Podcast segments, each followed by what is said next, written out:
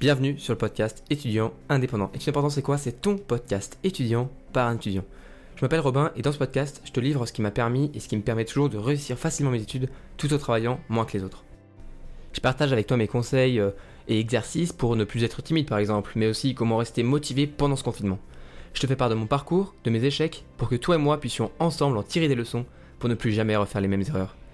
D'ailleurs, si le podcast te plaît, n'hésite pas à le noter et surtout à le partager à tes amis étudiants. Dans l'épisode d'aujourd'hui, on va discuter ensemble des objectifs qu'on se fixe tous les jours. Ces objectifs qui te poussent à avancer. On va voir ensemble pourquoi il est super important de se fixer des objectifs, mais surtout comment les fixer pour ne pas qu'ils se retournent contre toi en détruisant ta motivation. Je vais te donner mes conseils pour fixer tes objectifs en suivant la méthode Drive.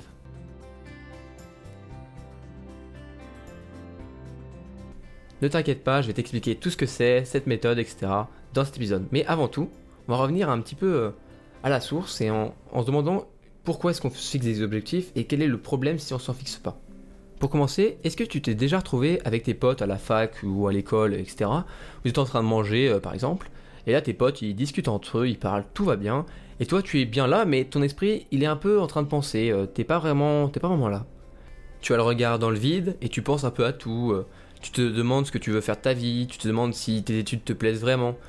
Tu te demandes si le diplôme pour lequel tu travailles et le métier que tu auras après vont te plaire. C'est des questions qui sont tout à fait légitimes. Tu es un peu dans tes rêves, tu te poses des questions comme, euh, comme ça et tu remets un peu en question tes choix. Tu es pas foncièrement malheureux ou malheureuse, tu es même plutôt content ou contente de ce que tu fais, mais je sais pas, tu ressens un peu un sentiment et une petite voix qui te dit est-ce que j'ai fait le bon choix? Je te parle de tout ça parce que je l'ai vécu et ça plusieurs fois. On est là sans vraiment être là on se pose un tas de questions en se demandant si tout ce qu'on a fait jusqu'ici, en fait, ça a vraiment du sens. On se demande si on n'a pas juste suivi le courant, en choisissant une voie qui nous plaisait pas particulièrement, mais pas qui nous déplaisait non plus. On a suivi un ami, où on a découvert que dans la formation, il y avait une matière particulière qui nous a poussé à choisir cette école, cette licence ou ce master par exemple, mais qu'au fond, on n'aime pas vraiment tout. Je pense que ce genre de petite évasion dans notre esprit, eh bien, c'est assez sain on n'aurait pas vraiment en question tous nos choix, comme si on faisait une crise existentielle, mais pour autant, on pose des petites questions qui restent un peu toujours dans notre, esprit. Les trois vraies questions qu'on se pose au fond, elles sont les suivantes, et elles vont s'aligner sur trois piliers qui sont tous dans notre esprit et qui forment notre vision de nous et du monde qui nous entoure. Ces trois piliers, c'est la réalité, l'identité et les désirs. La première question, c'est est-ce que je suis ce que je crois être? On se demande alors si on est bien celui ou celle qu'on laisse paraître. Par exemple, je suis un garçon qui est très souriant. Je me suis donc parfois posé la question si je souriais comme si je portais un sorte de masque social, donc je souriais pour les autres, ou si je souriais simplement parce que, au fond, bah, j'étais heureux et j'étais content, donc je souriais. De mon côté, je suis toujours sur la deuxième option, donc j'ai de la chance. Cette question, elle permet de lier notre identité à la réalité. La deuxième question qui permet de lier notre identité à nos désirs, c'est est-ce que je veux toujours la même chose? On se demande simplement si, au fond, ce qu'on voulait il y a quelque temps, c'est toujours ce qui nous rend heureux et nous motive aujourd'hui. C'est sur cette question qu'on retrouve nos objectifs dont on va parler dans cet épisode. Je pense que le fait de se demander souvent ce qui nous rend vraiment heureux, c'est la première étape vers l'accomplissement de nos objectifs et bien souvent de ton bonheur. La troisième et dernière question qu'on se pose au fond, c'est la suivante. Est-ce que mes actions sont alignées et proportionnelles à mes objectifs? C'est ici qu'on connecte notre réalité avec nos désirs d'accomplissement. C'est souvent en se posant cette question que beaucoup perdent en motivation en se disant que leurs objectifs sont bien trop grands et donc inatteignables, parce qu'ils se rendent compte qu'ils n'en font pas assez. Mais est-ce que la véritable erreur que font ces personnes, c'est de ne pas en faire assez? Eh bien selon moi, non. Je te dirai au fil de cet épisode pourquoi et quelle est l'erreur qui les fait abandonner, et elle est un peu plus subtile. En plus, la solution, elle est simple à mettre en place, donc tu verras, ça ira super bien. Au final, l'important est de bien se poser des questions, et je dirais même assez souvent. En se posant ces questions régulièrement, eh ben, tu évites le risque de ces pensées qui te tombent dessus à des moments importants de ta vie. Je pense pas que tu veuilles arriver le jour de tes 30 ans en ayant quelques années de boulot derrière toi pour te dire au final Waouh, j'ai 30 ans, mais je sais pas du tout ce qui me rend heureux en fait dans la vie. Et c'est dans ces moments-là qu'on vit une crise existentielle, à vouloir tout changer, à vouloir tout recommencer. En se posant ces petites questions qu'on a dit là, les trois questions, tu fais en sorte des mini mini crises existentielles qui te remettent sur le chemin de ton bonheur. C'est pour ça que je dis que se poser ces questions, c'est assez ça en fait pour notre esprit. Par exemple, j'essaie de toujours garder en esprit ces questions et tous les deux ou trois mois, je les écris sur un papier avec les réponses du moment. Je me demande si mes études sont toujours celles que je veux faire. Je me demande si mes objectifs ne sont pas trop ambitieux, et surtout si l'accomplissement de mes objectifs me motive toujours autant pour avancer.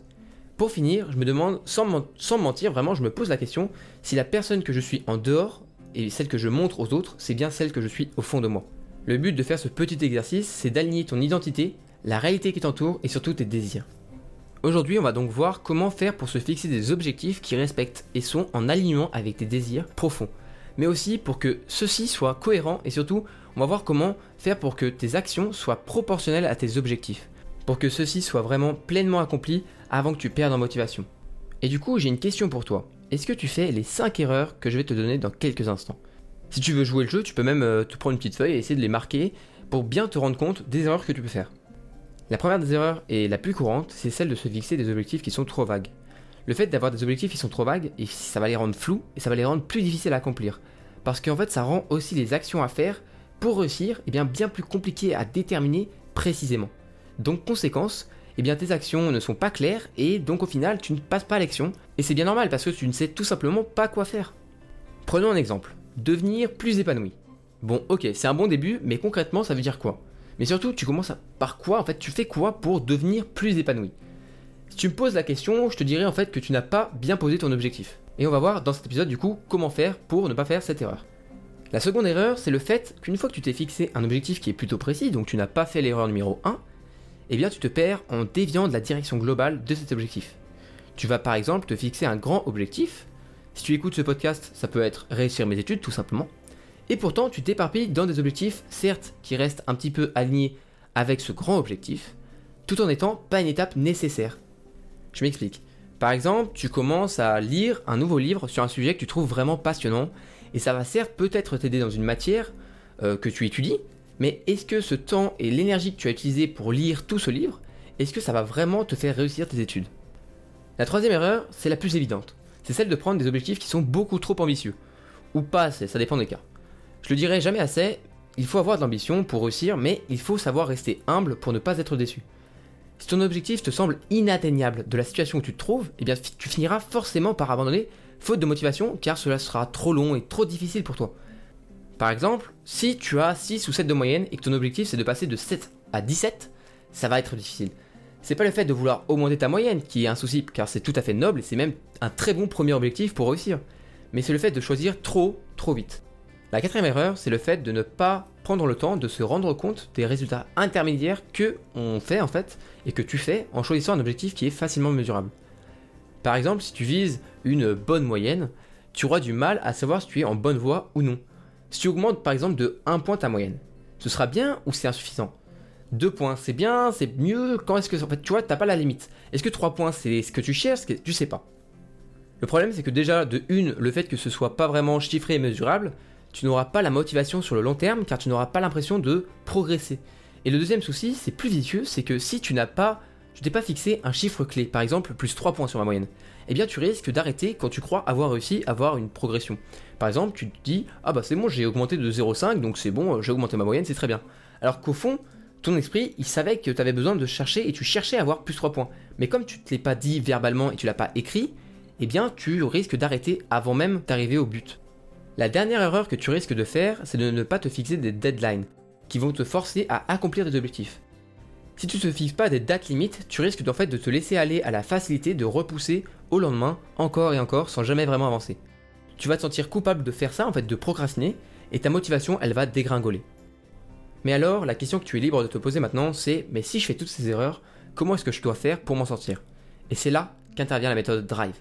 La méthode Drive, c'est la méthode à suivre en fait pour se construire des objectifs moteurs, des objectifs qui te motiveront à avancer et à les accomplir.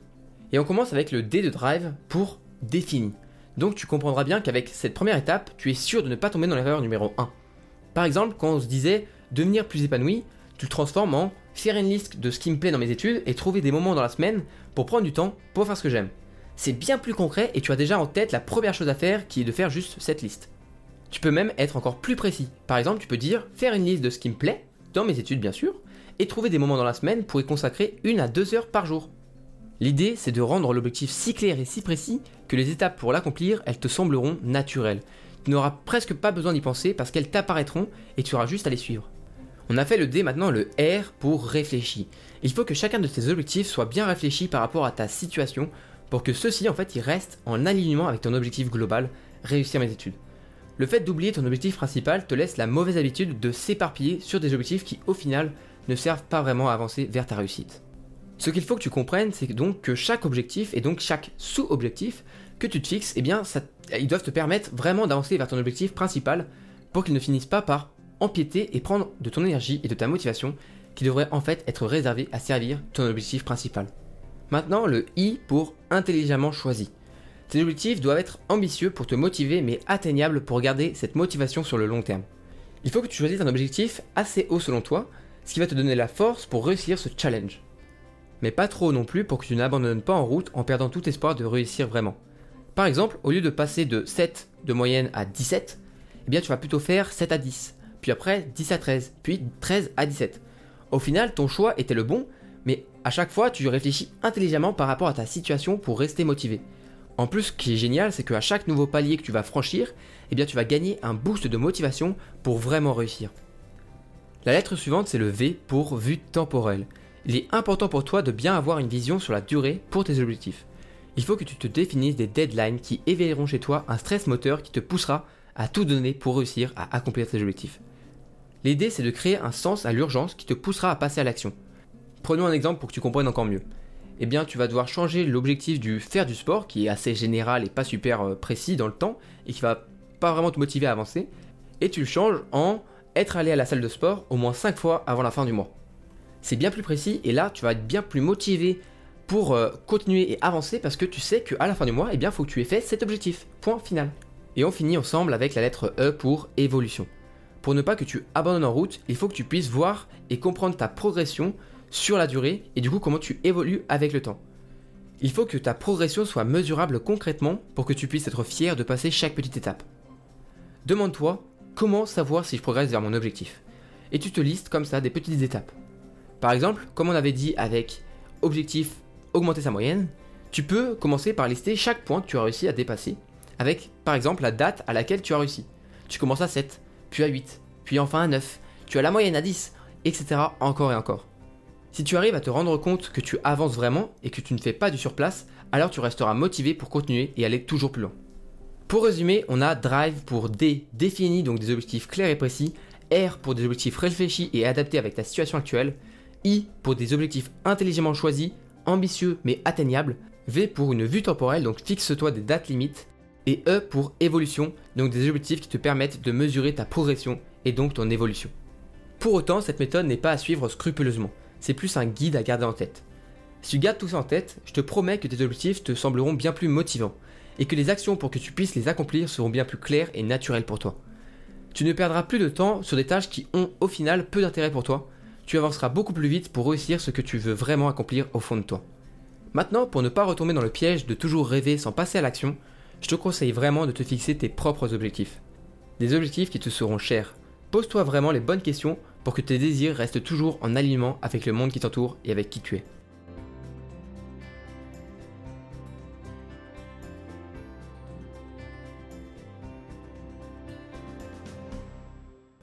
Je te remercie d'avoir écouté cet épisode d'étudiants indépendants.